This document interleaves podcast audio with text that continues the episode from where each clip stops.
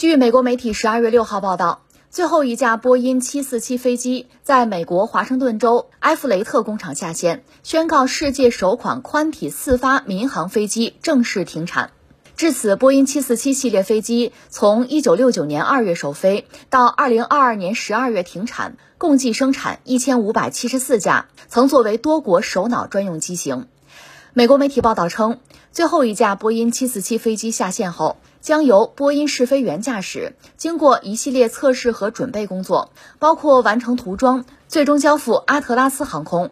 据悉，阿特拉斯航空为全球货运和包机公司。拥有超过三十架波音747飞机，主要业务为向全球客户提供航空运输服务。波音747终于停产了，一共生产了一千五百七十四架吧？呃，这应该说是一个了不起的数字，因为这个飞机非常大。波音747往往是被人们作为一种所谓大飞机的象征啊，它是一种典型的就客货机，可以运客，也可以改装成货机啊。全世界范围内和这个飞机能对标的是空客的 A380。A 三八零也已经停产了，在它之前就停了，它是现在刚停。有人可能会说，哎，那苏联或者俄罗斯没有大飞机吗？有啊，最著名的安二二五、安幺二四那都很大，但那个呢不是旅客机，所以 你可以说没什么可比性。那个更多的是作为军用运输机或者说特种飞机，比如运那个航天飞机。苏联当年有一款航天飞机，就是比美国的要大一圈儿哈，叫暴风雪，可以拿这个扛着运。可以，但总的来说呢，安幺二四和安二二五没有真正的作为旅客机投入服役，所以说起来还得是，啊，就是波音的七四七和空客 A 三八零这两款，而波音的呢是在前面。呃，我说一下这个这个飞机啊，这个飞机就是翼展啊，俩翅膀尖的距离是六十八米五，六十八米五什么概念啊？就是说，莱特兄弟不是一九零三年他这飞机飞起来了吗？他第三次飞的时候。也就飞六十八米五左右，飞机不过飞这么远，那么波音的七四七就这么大，所以这个飞机本身还是给人留下深刻的印象，也被认为是二十世纪吧最伟大的航空工程之一。那这个飞机外形是非常独特的，就是我一说你就明白说的是哪一个。呃，它本身的那个机身很庞大，机头那个地方是鼓起来的。一般呃客机你知道从机头到机尾它基本上是平的对吧？而波音七四七的机头是鼓起来的，有人管它叫什么叫驼峰，就是骆驼那个驼峰，也有人管它叫额头，就是家禽那个额额头，那个地方是驾驶舱，就是说飞行员和旅客他们不是在同一层，它高一层，这样呢机头那个地方其实可以打开，呃，它那个货舱可以全通，就是不受驾驶舱的影响。这个设计是很漂亮的，而且它是双通道。宽体客机，这个在当年也是开创性的。就说到这个飞机的设计师呢，叫做乔萨特，这个人在航空史上很有名，呃，也被认为是一个挺伟大的人物。因为这个人不但说技术好，据说人品也非常好啊，有这么个主。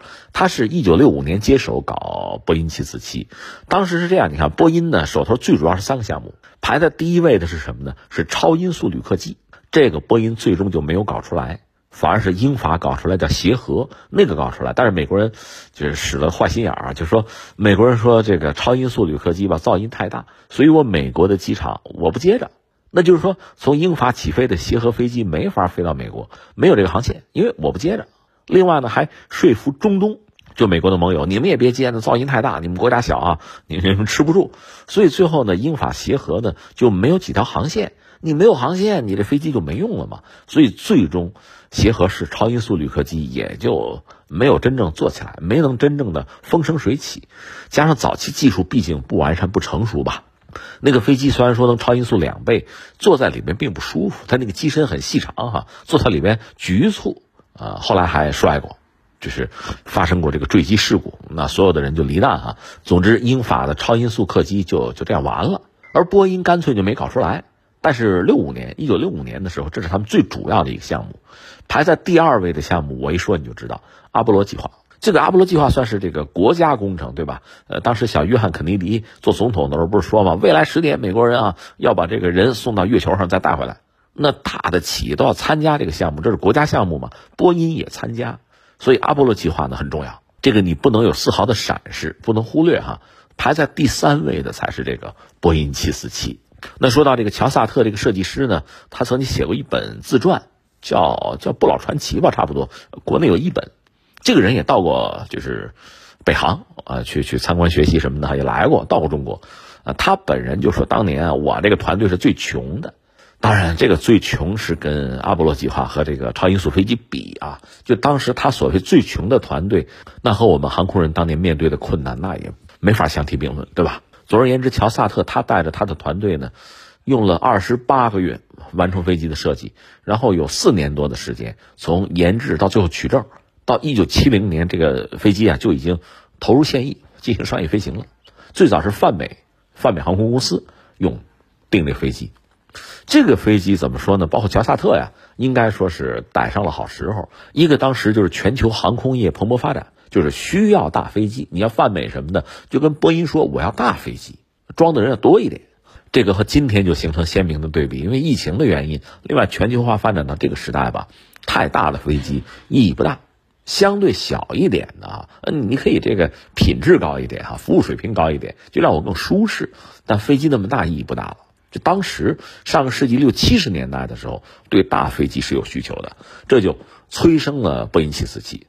另外，波音当时两任主管应该叫知人善任啊，对这个乔萨特啊都不错，因为认识到他是个人才嘛，就给他提供最好的条件。